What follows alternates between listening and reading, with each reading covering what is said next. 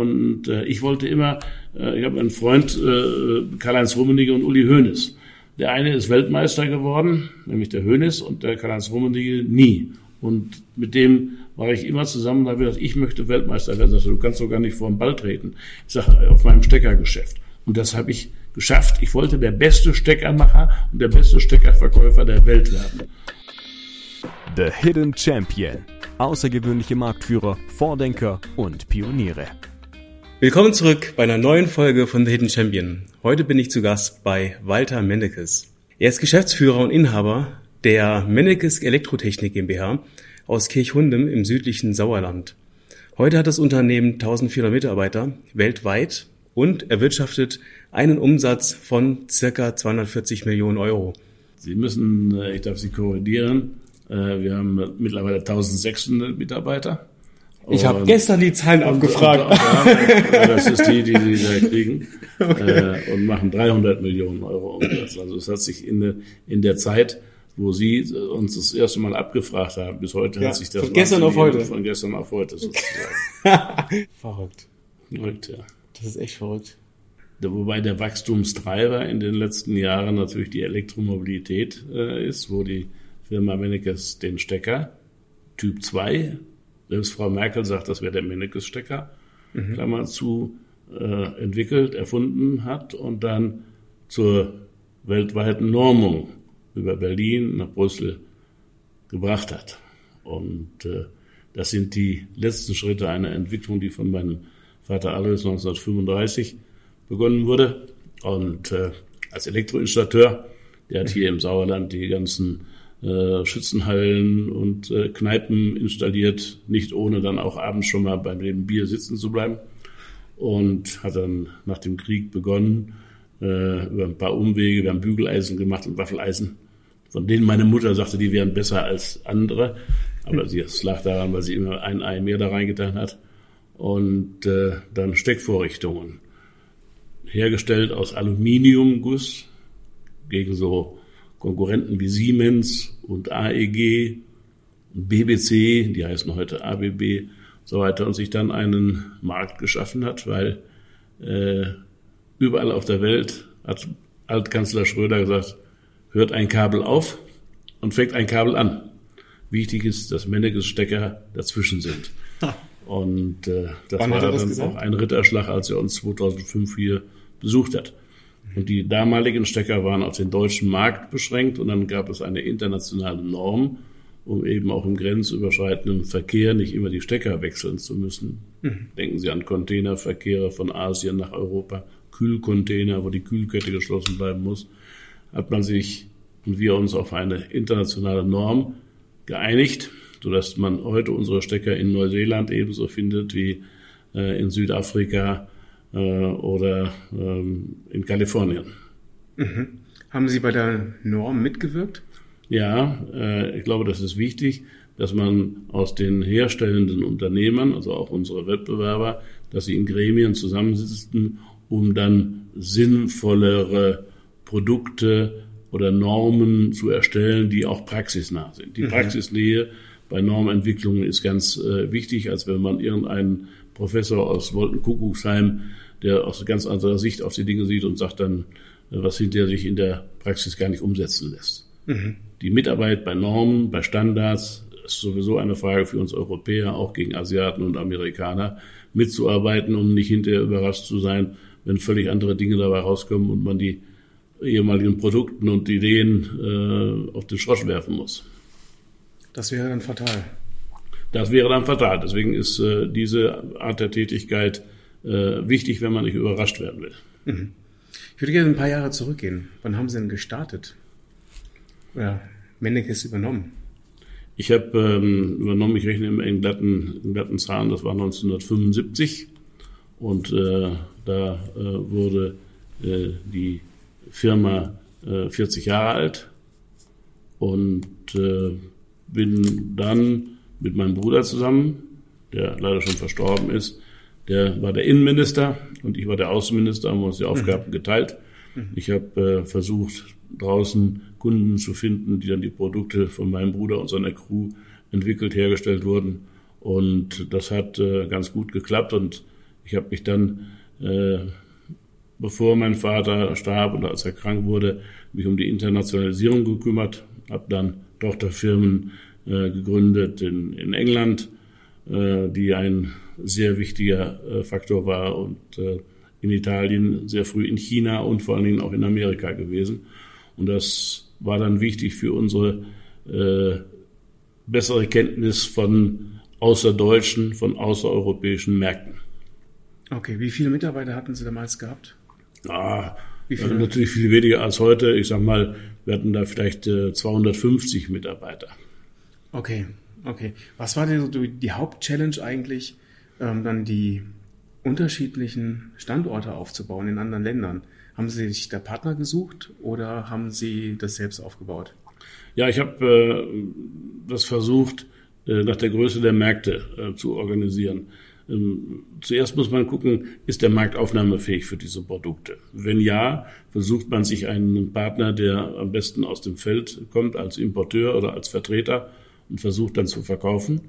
Äh, wenn dann das Volumen, der um, die Umsätze größer werden, dann macht es wenig Sinn, Produkte um die ganze Welt zu karren und zu verschiffen. Äh, dann sollte man in Teilefertigung äh, gehen, um auch vor Ort Know-how zu haben und näher am Kunden zu sein. Und äh, das war in den vor 30, 35 Jahren noch viel wichtiger, als es eben die Schnelligkeit der Logistiker und so weiter so noch nicht gab. Und äh, dass man dann Schnellschüsse vor Ort machen konnte, wobei wir immer äh, das Wissen und äh, die Ideen äh, hier versucht haben, im Hause zu haben und dann eben äh, uns äh, Satelliten, also Niederlassungen zu schaffen. Okay, also ein gewisses Know-how blieb dann aber auch hier. Und ja, das äh, Hauptknow-how Know und das, das Wichtige äh, bleibt hier in Deutschland im Hause, weil unsere Mitarbeiterinnen und Mitarbeiter an der Ecke äh, sich dieses Wissen ja auch nicht von heute auf morgen und nicht in der Schule, sondern auch in, in Jahren äh, geschaffen haben. Insofern ist es äh, wichtig und nicht nur nationalistisch, sondern dass man irgendwo den, den Mittelpunkt hat. Und das ist hier im westfälischen Sauerland. Mhm. 35 Jahre und das bis heute, das sind jetzt ja einige Mitarbeiter dazugekommen, also genau genommen mehr als 1350, die dazugekommen sind. Mhm. Wie geht man mit so einem, mit dieser Geschwindigkeit auch um? Weil das heißt ja nicht, dass ähm, die Strukturen gleich bleiben, sondern muss Also ja erstmal geht man mit den Mitarbeitern ordentlich um. Und zweitens so, sie so zu behandeln, wie man gerne behandelt werden möchte. Das ist eigentlich dann schon äh, kein Geheimnis mehr, äh, dass dann der Erfolg sichergestellt ist. Und ich kann Ihnen sagen, dass das Durchschnittsalter unserer Mitarbeiter heute äh, 39 Jahre ist und die Betriebszugehörigkeit, damit sie also jung sind und die Betriebszugehörigkeit 13 Jahre. Das heißt, sie haben also schon äh, eine Menge äh, Erfahrung äh, auf dem Buckel, sind aber nicht so äh, wie ich, der morgen in Rente geht oder schon in Rente ist, sondern die viele Stücke ihres Lebens noch vor sich haben und eine Perspektive. Mhm. Und äh, wenn man unser Wachstum äh, betrachtet, ich habe das Unternehmen äh, damals mit nicht 40 Millionen D-Mark äh, übernommen, ähm, dann war das schon sehr, sehr rasant. Und äh, ich danke Ihnen, dass Sie die Frage auf mich äh, kapriziert haben. Aber ich sage Ihnen, das Wichtige ist, das Wichtigste hier, man darf sich selber nicht zu wichtig nehmen.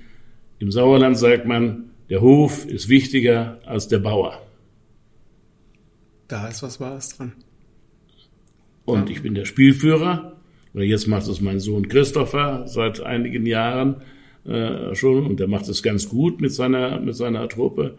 Und äh, ich kann mir das Ganze aus dem Hochsitz betrachten und bin da Consultant und Berater, aber nicht mehr der Erste an der Spritze und das ist gut so. Man muss auch loslassen können. Hm. Können Sie gut loslassen? Die Abgabe ist äh, Teil der Aufgabe oder die Weitergabe ist Teil mhm. der Aufgabe. Und ich, es gibt viel zu viele Beispiele, von Unternehmen, wo der Alte äh, viel zu lange äh, von hinten immer noch rumgerödelt hat. Und äh, in die Gefahr möchte ich nicht kommen und äh, habe deswegen die Verantwortung, die Führung an ein junges Team unter Leitung von Christopher und äh, Herrn Nazaro und Herrn Epe im Wesentlichen äh, gegeben. Und die machen es auf ihre Art. Mhm. Und äh, die Erfolge geben Ihnen recht, Sie machen es sehr gut. Mhm. Wie viel zählt die Elektromobilität bei Ihnen? Die Elektromobilität macht, wir haben vor gut äh, zwölf Jahren begonnen, macht mittlerweile über die Hälfte unseres Umsatzes aus. Okay, das ist ein großes Stück, ja.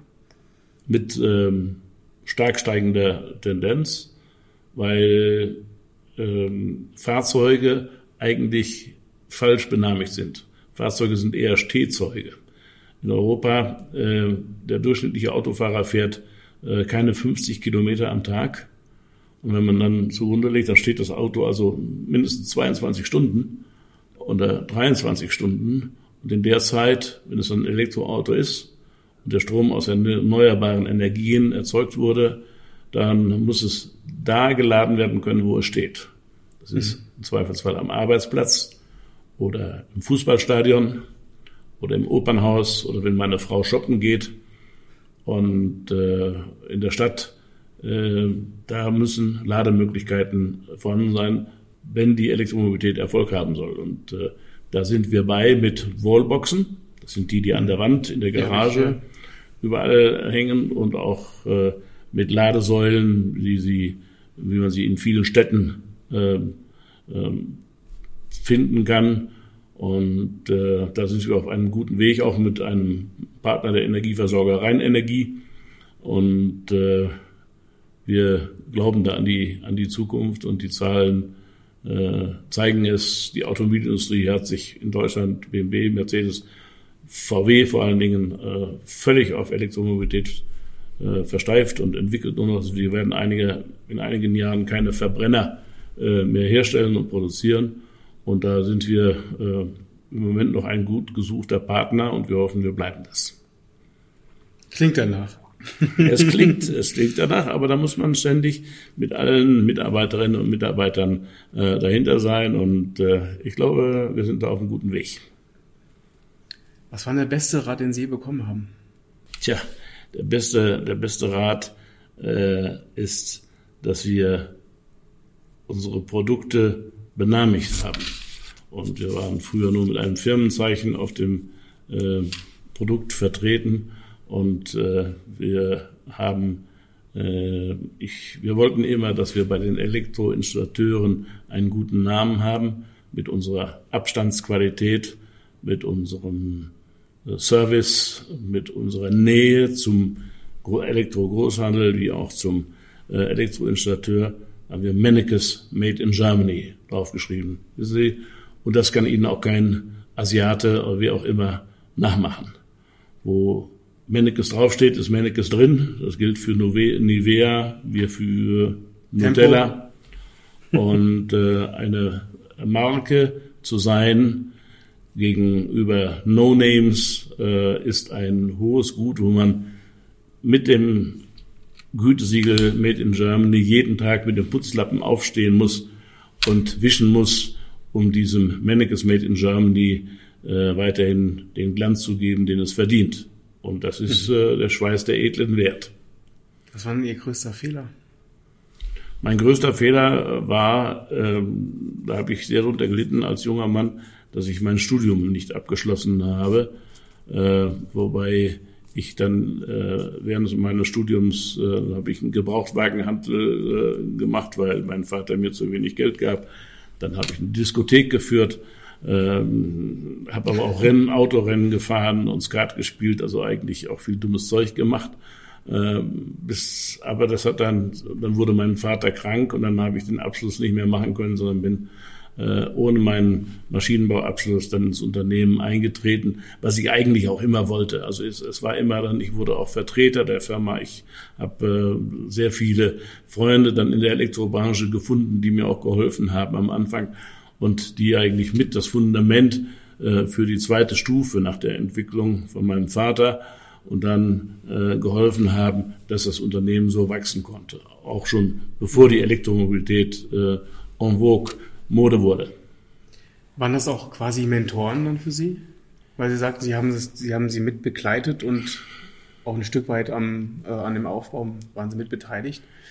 Ja, ich habe äh, immer versucht ähm, zuzuhören äh, von äh, erfolgreichen Menschen, die mir irgendwann über den Weg äh, liefen. Wir sind auch ein Gebrauchtwagenhändler. Äh, da gibt es auch äh, ganz eine ganze Menge kluge und intelligente Leute ähm, oder auch ein Diskothekbesitzer, der sich also Gedanken macht, wie er äh, die Zukunft seines äh, Hauses ähm, dann gestaltet und äh, oder ein Versicherungsverkäufer, wissen Sie, die, der Klinken putzt und dann eine Lebensversicherung zu verkaufen.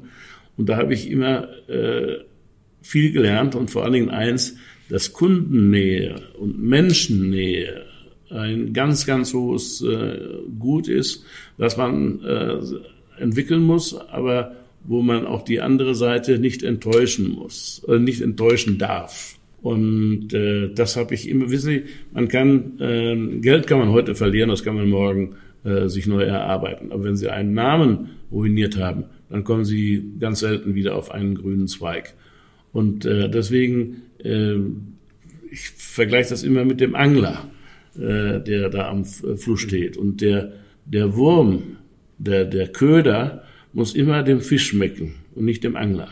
Wobei man eine Forelle fängt man mit einem Wurm, einen Lachs fängt man mit einem Haken, mit, mit unterschiedlichen, muss die unterschiedlichen Köder haben, äh, dass man dann, dass der Fisch dann äh, anbeißt und da muss man sich Gedanken äh, drüber machen, dass man also zum Beispiel dem Installateur, der viel im Hochbau tätig ist, andere Produkte ähm, anbietet als jemand, der für die Eventtechnik äh, notwendig ist. Sie sehen hier so ein paar äh, Produkte oder dem, der mit Kühlcontainer verkehren, hat andere ähm, Produkte hat. Einer, der will wasserdichte Geräte oder nur Spritzwassergeschütze. Man muss sich also auf den Kunden einstellen und man muss ihm seine Lösung bieten. Und wenn er diese Lösung hat und die in Ordnung ist und auch in der richtigen Zeit dann kommt und in der richtigen Qualität, dann werden Sie einen dauerhaften Kunden und fast schon einen Freund gefunden haben. Und das ist wichtig. Man muss wissen, was der Kunde will und dann hat man meistens auch Erfolg. Also absolute Nähe zum Kunden absolute Nähe zum Kunden äh, ist an der Ecke äh, ganz, ganz wichtig. Und äh, dann kommt auch äh, der Ausdruck, äh, dann kriegt der Ausdruck Hidden Champion, der als äh, Headline ihrer Sendung gilt, der kriegt einen anderen Wert. Wir möchten nicht mehr hidden sein, wir möchten nicht mehr heimlich sein. Weil wissen Sie, wenn es heimlich ist, dann weiß ja keiner, was Sie machen. Also äh, sie müssen auch nicht unheimlich, sie dürfen nicht unheimlich werden, aber sie sollten schon und dieser alte Bibelspruch, die Linke äh, soll nicht wissen, was die Rechte tut, ist für meine Begriffe in unserem Beruf falsch. Die Linke muss sehr wohl wissen, äh, was die äh, Rechte tut und äh, sag was Tolles, mach was Tolles und erzähl es allen Leuten. Und dann finden sie es entweder Nachahmer oder auch Kunden. Lieber Kunden als Nachaber. Äh, Wettbewerb belebt hat das Geschäft. Äh, wir haben äh, bestimmt insgesamt über 100 Wettbewerber weltweit, äh, die uns aber anspornen, weiterhin mindestens Champions League zu spielen und die dann auch zu gewinnen. Und da sind wir ziemlich gut dabei. Lief in den letzten 35 Jahren alles nach Plan? Ich weiß nicht, wo alles nach Plan äh, läuft, aber äh, man mit guten Mitarbeiterinnen und Mitarbeitern äh, kann man schon viel besprechen äh, und dann mit den Kunden draußen auch abstimmen, wo geht die Reise hin und äh, welche Perspektive äh, haben wir. Und äh, dann kann man äh, schon äh, sich auf der sichereren Seite fühlen. Die sichere, die hundertprozentige sichere Seite gibt es, glaube ich, sowieso nicht. Und ähm, das äh, muss man eben, da muss man eine Nase haben. Eine Nase für Märkte, eine Nase auch für die eigenen Mitarbeiter und man muss sich mit dem Produkt identifizieren. Mhm. Man muss hundertprozentig äh, leben und ich gucke jeden Menschen, auch Sie, an, ob er morgen nicht einen Stecker braucht oder nicht, sonst sehe ich nicht hier. Ja. Und äh, dann, und wenn ich das gut mache und Sie Interesse haben und wenn Sie jetzt eine Garage bauen oder sich mit Ihrem Studio erweitern, dann bin ich mir hoffentlich sicher, dass da Menneke Stecker reinkommen. Wissen Sie was, so schneide ich die nämlich ab. Dann komme ich vorbei und gucke mir das an und dann. Okay, versprochen. Ja. Ich aber, jetzt, okay. jetzt nur noch mehr Sehen Sie, meine lieben Zuhörer, ich habe einen Kunden gewonnen. Das ist schon mal die halbe Miete. Ja. Einen potenziellen Kunden. Richtig. Ja. Ein Fan. Ja, Fan. Ja. Ähm, was halten Sie denn von Hierarchien? Hierarchien äh, sind äh, Mittel zum Zweck. Äh, wenn das aber nur in Beton gegossen ist, dann erzeugt das auch meistens Betonköpfe. Und Betonköpfe brauchen wir nicht. Ähm, es muss jeder wissen, wo ist sein Vorgesetzter oder in, auch in seiner Verantwortung, wo ist ein Mitarbeiter, ein Untergebener. Und daran muss sich das orientieren. Ansonsten muss man im Team äh, diskutieren und dann äh, auch entscheiden, wo die, wo die Reise hingeht. Und mir ist völlig egal, wer eine Entscheidung in die oder in die Richtung äh, getroffen hat, sondern mir ist wichtig, dass sie getroffen wird. Und da kann natürlich auch ab und zu äh, eine Entscheidung falsch sein. Jeder Mittelstürmer schießt die meisten Bälle übrigens am Tor vorbei. Als äh, zweiter Vizepräsident des FC Bayern weiß ich das auch Herr Lewandowski, ähm, weil viel Platz drumherum ist. Aber mit gutem Training und mit guter Vorbereitung und so weiter trifft man häufiger als andere. Und das macht dann letztlich den besseren Tabellenplatz aus. Und so ist es auch äh, im Berufsleben. Viele Bälle gehen vorbei, aber die Treffsicherheit muss erhöht werden und man darf nicht zu viel für einen Papierkorb äh, produzieren. Das gilt für die handwerklichen Mitarbeiterinnen und Mitarbeiter, das gilt für die Produzierenden, wie auch für die Außendienstmannschaft in, in aller Welt. Wir möchten der bessere, der nähere, äh, der nachhaltigere Partner sein. Innen, im Innenverhältnis im Team, aber auch draußen zu den Kunden hin. Mhm. Gab es da einen Moment, ähm, in, in, in Ihrer Führung, wo Sie sagten, das war ein entscheidender Moment, das war ein Erfolgsmoment, der die zukünftigen Jahre geprägt hat? Ja, das Erfolgsmoment war sicherlich ähm, äh, die äh, Benammigung Mannekes Made in Germany auf die Produkte zu schreiben, weil äh, wir im Vorgriff darauf unsere Prozesse optimiert haben, unser Qualitätswesen verbessert haben, unseren Öffentlichkeitsauftritt auf Messen ähm, ähm, verbessert haben, ein dichteres Netz von Vertretern äh, aufgebaut haben, so dass das dann auch für die Kunden nachvollziehbar war. Ja, äh, das, das sind die Tempotaschentücher, die als Synonym äh, für äh, gesund, äh, äh gesunde Hilfestellungen ist beziehungsweise äh, das sind die Stecker, äh, die einfach äh, länger halten, die besser anzuschließen sind und die nachhaltige Nutzen stiften.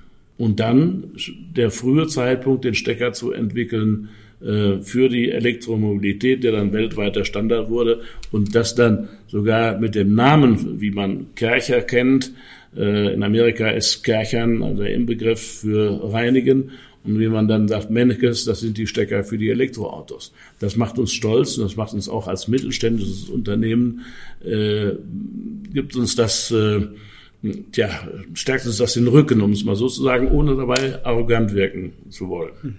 Was sagen denn Ihre Mitarbeiter über Sie? Das weiß ich natürlich nicht, äh, was sie über mich sagen. Äh, sag mal, hoffentlich Gutes. Aber wenn Sie als äh, Chef äh, wenn sie schon geachtet werden, dann ist das schon was Tolles. Geliebt nicht, das kann man äh, nicht erwarten. Das geht auch nicht. Das wäre auch zu viel des Guten. Aber wenn man geachtet wird, ähm, dass man verlässlich ist, dass man ehrlich ist, dass man gerade ist, und äh, das tut schon mal weh, denn hier im Westfalen sagt man, Ja ist Ja und Nein ist Nein. Da muss man dann auch mit umgehen lernen, vor allen Dingen, wenn man Mitarbeiterinnen und Mitarbeiter hat aus anderen Weltgegenden, mit anderen Kulturen, anderen Religionen. Wir haben über 30 Nationalitäten bei uns in der Firmengruppe beschäftigt. Und äh, das heißt, wir sind welt, weltoffen. Und da muss man natürlich mit den Eigenheiten der jeweiligen Menschen versuchen, klarzukommen. Das ist uns bis dato, glaube ich, ganz gut, ganz gut gelungen. Mhm. Haben Sie ein Lieblingszitat? Ja, es gibt eigentlich, äh, eigentlich zwei. Der Hof ist wichtiger als der Bauer. Das, wer das berücksichtigt, sagt, dass er sich nicht selber wichtiger nimmt, als er glaubt zu sein, sondern sich einreiht in ein Team. Und äh, das Zweite ist, was du ererbt von deinen Vätern, erwirb es, um es zu besitzen. Ich empfinde meine Unternehmertätigkeit als Leihgabe von meinem Vater, der das Unternehmen gegründet hat, vor fast 85 Jahren und äh, ich es weiterentwickelt habe und vor acht Jahren an meinen Sohn weitergegeben habe.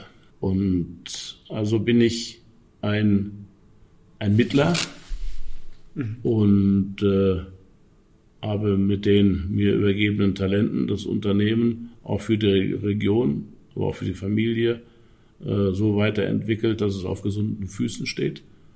Und schaue mir das Ganze, wie eben gesagt, äh, dann aus der Perspektive an. Das ist bestimmt ein schönes Gefühl, oder? Ja, es äh, macht einen schon ein bisschen, ein, ein, ein bisschen stolz. Äh, aber das muss man dann auch zurücknehmen. Das ist schon eine Gemeinschaftsleistung äh, mit vielen motivierten Mitarbeiterinnen und Mitarbeitern gewesen. Haben Sie einen Held in der Wirklichkeit? Ja, äh, Helden der Wirklichkeit ähm, sind für mich, gerade auch aus äh, aktuellem Anlass, sind für mich die Helferinnen und Helfer ähm, in unseren Krankenhäusern, in unseren Hospitälern, äh, die ein besonderes Augenmerk verdienen, seit Corona da ist, äh, was aber nicht entsprechend in der Gesellschaft gewürdigt wird. Das gilt genauso für die ehrenamtlichen Helfer der Polizei, äh, des Roten Kreuzes, des Technischen Hilfswerks, die eine wesentlich größere Beachtung ähm, verdienen. Ähm, eine weitere größere Beachtung, finde ich, äh, ist wichtig bei unseren ähm, Ausbildern und Ausbilderinnen in Kindergarten, Schule und Berufsschule. Diese Menschen müssen mehr Anerkennung finden und Anerkennung nicht nur mit Schulterklopfen, sondern das sollte sich auch in Löhnen und Gehältern äh, widerspiegeln, weil sie doch für unsere jungen Leute oder auch für die kranken Leute sich äh, gewaltig ähm, einsetzen, äh, um ihnen den Kranken die Leiden zu ersparen oder zu reduzieren und den jungen Leuten äh, wichtiges Rüstzeug für die Zukunft zu geben. Denn speziell was wir Deutschen haben in der Welt, wir haben keine Bodenschätze, wir haben viele Nachbarn um uns herum, wir haben nur das, was wir zwischen den Ohren haben, unseren Kopf. Und äh, dieses Denken und dieses Wissen muss äh, geschult werden und dafür brauchen wir gut ausgebildete Lehrer, die auch ihrerseits motiviert sind. Denn nur wenn sie motiviert sind, können sie auch guten Lehrstoff verkaufen. Und das wirkt sich dann aus, auch bis wir zu unseren Auszubildenden, äh, die wir dann hier einstellen, die dann äh, auch ihrerseits äh, von ihrer Berufswahl erstmal überzeugt sind und das heißt, wir müssen viel mehr miteinander wirken. Schule und Wirtschaft, Kirche und Wirtschaft. Die Pasteure, die auf der Kanzel sprechen von im Schweiße deines Angesichtes sollst du dein Brot verdienen. Es gibt wenig Leute, die hier bei der Arbeit schwitzen, die haben, äh, sondern äh, die müssen ihren Kopf anstrengen, um äh, Lösungen herbeizuführen. Und da wünsche ich mir ein ein, eine viel größere konzertierte Aktion zwischen Schule und Wirtschaft, zwischen Kirche und Wirtschaft, ähm, äh, Ausbildung und Universitäten, äh, dass Diplomarbeiten nicht nur für einen Papierkorb geschrieben werden, sondern dass sie praxisnah für ein Unternehmen sind. Das kann man auch finanziell unterstützen, was wir äh, teilweise äh, tun, wenn wir gefragt sind dass man nicht über das Liebesleben der Pflastersteine eine Diplomarbeit schreibt, sondern dass sie sagt, wie kann ich einen, einen Stecker noch besser und größer machen, dann dient es unmittelbar vielleicht äh, dem Produkt von hier. Er muss da einige, einige Monate dran sitzen, dann kriegt er das auch mit honoriert. Das ist dann sofort aus der Praxis für die Praxis. Ja, ja. Was schätzen Sie an Ihrer Frau am meisten? Dass sie unsere drei Söhne so toll erzogen hat und dass sie es mit mir so lange ausgehalten hat.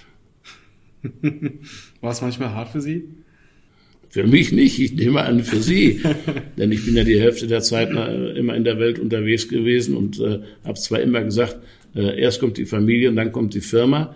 Äh, meine Frau hat gesagt, das wäre sehr, sehr oft umgekehrt gewesen, dass erst die Firma kam und dann die Familie.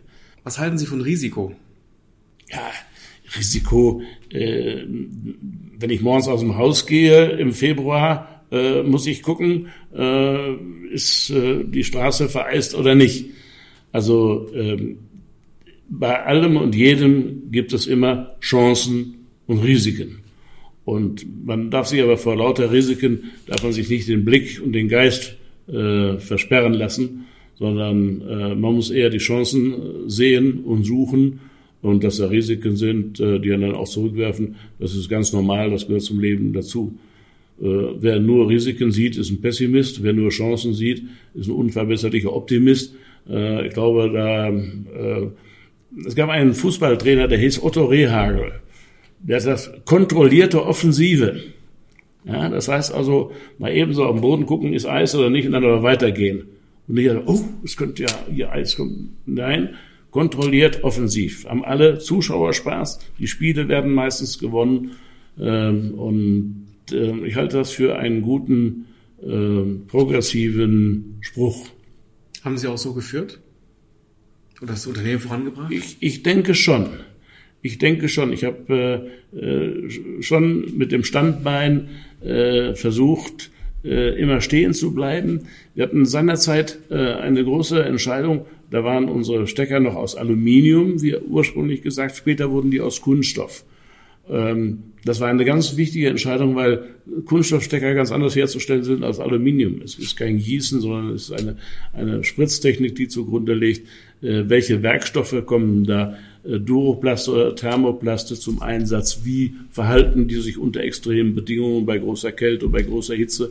Ähm, ähm, das war äh, eine schwierige ähm, Entscheidung. Wenn das schief gegangen wäre, dass wir den falschen Werkstoff genommen hätten, dann wären wir viel kleiner geblieben. Und das ist dann schon ein unternehmerisches ähm, Risiko. Und äh, als wir am Anfang meiner Tätigkeit äh, wachsen wollten und keine Mitarbeiter bekamen, weil wir noch nicht so äh, eingeführt waren und klein waren, haben wir erstmal zwei, sechs Familienhäuser gebaut. Ja, also was wollen Sie denn damit? Ja, um den Mitarbeitern, die aus dem Ruhrgebiet oder aus Hagen, aus Köln und so weiter kamen, zu sagen, ihr habt eine schönere Wohnung, da unten ist der Arzt, da hinten ist die Kirche, da ist die Schule, da ist die Bushaltestelle. Was verdienen Sie? Ja, zehn, zehn Mark damals noch, da kriegen Sie bei uns elf. Anfang.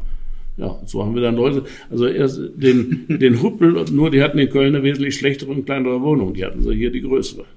Dann konnten sie auch ein Auto kaufen und dann nach Köln fahren, um den Dom zu besichtigen.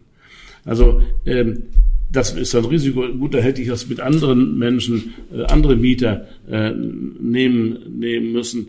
Aber auch äh, ins Ausland äh, zu gehen, die richtigen Partner zu finden. Du kannst ja nie hundertprozentig sicher sein, ob der nicht mit der ersten Lieferung ins Spielcasino geht oder ob er dich äh, betuppt vor allen Dingen äh, in anderen Kulturen ist das dann manchmal mit der Wahrheitsliebe nicht so. In Deutschland übrigens auch äh, nicht so weit her. Also äh, Risiken sind immer mit dabei, sind äh, ein Teil unseres täglichen Lebens. Wenn Sie einen Tipp einem jungen Unternehmer geben würden, wie sähe der aus? Ich glaube, das ist in, muss man in Schritte unterteilen. Die erste Frage ist, was möchte ich mal gerne machen? Bin ich naturverbunden? Möchte ich Gärtner werden oder möchte ich Förster werden? Äh, wenn ich äh, mehr technisch orientiert bin, äh, dann neue Techniken, elektronische Medien oder herkömmlicher, herkömmlicher Art. Äh, was will ich machen? Da, wenn ich als als Händler. Gucken Sie mal, äh, die, die, die Familie Wirth, äh, nicht, der Reinhold Wirth ist noch mit einem Bollerwagen da durch Künstlersauge gezogen und hat gefragt, brauchst du eine Schraube, brauchst du einen Dübel? Und dann hat ihm einer gesagt, ja, ich möchte auch einen Edelstahl, dann hat er einen Edelstahldübel. Dann hat der einer gesagt, ich möchte ihn aber auch für 25 Zentimeter, dann hat er für 25 Zentimeter. Der andere sagt, ich brauche aber nur 2,5 Millimeter. Dann hat er die Schraube auch gemacht. Und damit ist er einer der größten Händler ähm, äh, geworden.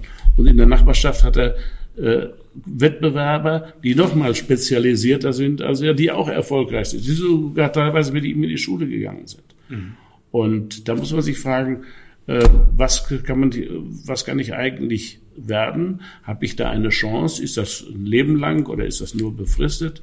Und äh, ich wollte immer, äh, ich habe einen Freund, äh, Karl-Heinz Rummenigge und Uli Hoeneß. Der eine ist Weltmeister geworden, nämlich der Hoeneß, und der Karl-Heinz Rummenigge nie. Und mit dem war ich immer zusammen da habe ich gesagt, ich möchte Weltmeister werden. Sagte, du kannst doch gar nicht vor den Ball treten. Ich sage, auf meinem Steckergeschäft. Und das habe ich geschafft. Ich wollte der beste Steckermacher und der beste Steckerverkäufer der Welt werden. Ja, und äh, die, die, Frage, die Frage ist, Sie haben ja ein wunderbares äh, Format, was Sie ins Netz stellen und so weiter, wie Sie noch bessere Gesprächspartner als mich äh, äh, kriegen können, wie Sie das Format noch mehr optimieren, dass Sie noch mehr Follower äh, dann kriegen. Das ist äh, wirklich äh, der Schweiß wert. Äh, wenn Sie, äh, und wenn, je pfiffiger Sie sind, umso mehr Follower haben Sie, wenn Sie die Formate in welcher Form auch immer in, ins Englische, ins Arabische, ins Chinesische übersetzen äh, und so weiter, wird Ihr Unternehmen auch größer, dann haben Sie auch morgen äh, äh, zehn Leute und nicht mehr nur fünf. Wobei fünf ist ja schon toll. Und von fünf auf zehn geht über sechs, sieben, acht, neun, zehn. Da brauchen Sie vielleicht fünf Jahre für. Und dann aber die nächsten zehn, die Sie dann kriegen, da brauchen Sie nur drei Jahre, höchstens. Wenn Sie richtig gut sind. Mhm. Das müssen sie, das müssen sie bleiben. Sie unterziehen sich ja auch heute hier äh, dieser weiten Fahrt und der weiten Hinreise, Abreise und so weiter äh, und hoffen, dass sie da äh, Geld mit verdienen können. Ich finde das toll und äh, die Arbeit beginnt ja erst nach meinem Interview und äh, okay. das dann auch äh, hoffentlich auch ich meine Zeit hier nicht verplempert habe mit Ihnen, dass nee. die Leute es äh, interessant empfinden. Und wenn die mal in der Garage gucken, haben sie da einen richtigen Stecker. Wenn nicht, denken sie an Mennekes. Und wenn sie laden wollen, wo auch immer, äh, das Ladekabel äh, ist bei VW und Mercedes mit Mennekes drin. Ja. Und äh, das ist dann wichtig und dann hoffentlich gute Erfahrungen machen. Und dann gibt es ein Testinstitut und die geben Ihnen das dann auch noch schriftlich, dass Sie äh, vom ADAC wie wir äh, empfohlen wurden. Das ist natürlich der schönste Ritterschlag. Meine, meine Frage ist, Sie haben vorhin schon über die Champions League gesprochen, das Treppchen, was Sie ähm, für Ihr Unternehmen vorhatten. Aber Sie haben ja auch noch ähm, den Fußball als Ihre Leidenschaft. Wie kommt man als ein Herzblutunternehmer zum FC Bayern München? Also das haben mich, äh, Sie sind nicht der Erste, der mich, der mich das fragt. Ich war auf einer Pressekonferenz, da waren 65 Leute mit Mikrofonen und Kameras. Die haben mich das auch gefragt. Da habe ich gesagt, ich bin äh, 20 Jahre Beisitzer beim FC Kirchhundem gewesen. Wo? Äh, bei wem? FC Kirchhundem im Sauerland. Was spielen die? Ich sage ja mal Kreisklasse, Bezirksklasse, dann mal wieder runter und hoch, so eine Fahrstuhlgeschichte. Äh, ähm, und bin ich 20 Jahre Beisitzer geworden, äh, gewesen. Und äh, wie man zum FC Bayern kommt, dann habe ich ihnen gesagt, ich glaube, da ist der FC Bayern durch meine Tätigkeit aufmerksam geworden äh, auf mich und äh, hat gesagt, so einen guten Beisitzer, den könnte man auch beim FC Bayern äh, Ernsthaft? Äh, hat nie wieder gefragt. Und äh, ja, Fußball war immer meine, äh, meine Leidenschaft. Äh, als wir 1974 in Deutschland erstmal Fußball-Weltmeister wurden, hatte ich, war ich mit einem Freund dabei. Dann habe ich gesagt, jetzt werden wir immer Weltmeister. Und äh, bin dann äh, mit dem, haben wir eine Kasse gegründet, jeden Monat 50 Mark einbezahlt, nach Argentinien gefahren. Inzwischen habe ich meine Frau kennengelernt, also wir wollen heiraten, ja. Und ähm, dann auch Flitterwochen. Äh, ich sage, das ist schlecht, weil ich ja mit meinem Freund nach Argentinien, also mich nur gefragt, willst du den heiraten oder mich? Das hat sich dann auch geklärt. Ja, und bin dann äh, später äh, in Mexiko durch ein, ja, ich wollte für Freunde ein paar Cola und ein Bier holen und sehe da eine bildhübsche Frau mit äh, quakenden Kindern in der Mittagssonne, weil Mittagsfußball gespielt wurde zur Weltmeisterschaft 86 in Mexiko. Das war die Frau Rummenigge. Und äh, ich bewunderte, weil sie mit drei Kindern in Guadalajara äh, in der Mittagssitze dort im Stadion war. Es war alles unorganisiert und habe dann erstmal für die Kinder eine Cola und für sie ein Bier geholt und sagte, was kriegen Sie dafür? Habe ich gesagt, von einem Sauerländer für eine Sauerländerin. Rummeniges kommen aus Lippstadt natürlich nichts. Das war der Beginn einer großen Freundschaft, die er bis heute gehalten hat und zwischenzeitlich haben sie mehr Kinder gekriegt. Meine Frau und ich sind Patenonkel und Patenkind und dadurch natürlich dann auch Uli Höhlnitz, Paul Breitner, Franz Beckenbauer und so im besten Fußballverein der Welt mit fast 300.000 Mitgliedern, da zweiter Vizepräsident zu sein. Und das ist schon, äh, eine besondere Herausforderung, ist eine besondere Ehre, die mir da zuteil wurde. Und äh, ich bin auch gerne mit dabei. Das hat auch meine Freundschaften zu denen äh, sehr vertieft. Vor allen Dingen müssen Sie wissen, so Uli Hoeneß und äh, Rummeniger und die, die anderen eben Benachrichtigten, das sind auch erstklassige Unternehmer, weil ähm, dass die nicht nur Fußball verstehen und kennen, sondern auch wirtschaftlichen Sachverstand haben das ist in vielen anderen Vereinen eigentlich. Wenn du nur Fußball im Kopf hast, dann ist das zu wenig zur Führung eines solchen Vereins, der mittlerweile 1200 Mitarbeiter hat und 700 Millionen Euro Umsatz. Und du musst auch wirtschaftlichen Sachverstand haben. Du musst dann aufpassen, dass du das in einer Balance hältst, äh, dass das da funktioniert und beim FC Bayern äh, funktioniert. Aber immer Arbeit. Es ist immer Arbeit, die nicht jeden Tag in den Zeitungen, in den Medien nachzulesen ist sondern sie müssen ständig an der Schraube drehen mit den Mitarbeiterinnen und Mitarbeitern nach innen. Und sie müssen dann auch, äh, wenn es gegen Real Madrid äh, ist, musst du niemand ähm, motivieren. Aber wenn du dann gegen mhm. Mainz 05 spielst, äh, dann musst du sagen, also auch gegen Mainz 05 gilt es zu gewinnen. Und äh, das jede Woche, manchmal zwei, dreimal in der Woche. Und das ist äh, ja. schon was Besonderes. Und das dann weltweit besser zu machen als andere, das ist das Verdienst dieser Leute, bei denen ich ganz gerne so ein bisschen als kleines Rädchen mitarbeiten darf. Stark. In zwei Champions Leagues. Ja, in den sechs Jahren, wo ich jetzt, äh, oder in den guten fünf Jahren, mhm. wo wir, ähm, wo ich zweiter, die Ehre habe, zweiter Vizepräsident zu sein, sind noch nie so viele Titel gewonnen worden wie da. Das liegt aber, das liegt aber nicht an mir. Ne, aber man freut sich natürlich äh, trotzdem, denn bei Klar. Niederlagen ist es äh, äh, bekanntlich schwieriger. Das ist wahr. Über Niederlagen freut man sich nie. Das ist so. Vielleicht im Nachgang, wenn man daraus gelernt hat. Richtig. Herr Menniges, vielen Dank. Danke Ihnen. Es war ein hm. sehr, sehr nettes Gespräch. Gut. Vielen Inhalten. Und Sie wissen ja, wenn Sie mal einen Stecker brauchen, Menneke-Stecker. Definitiv.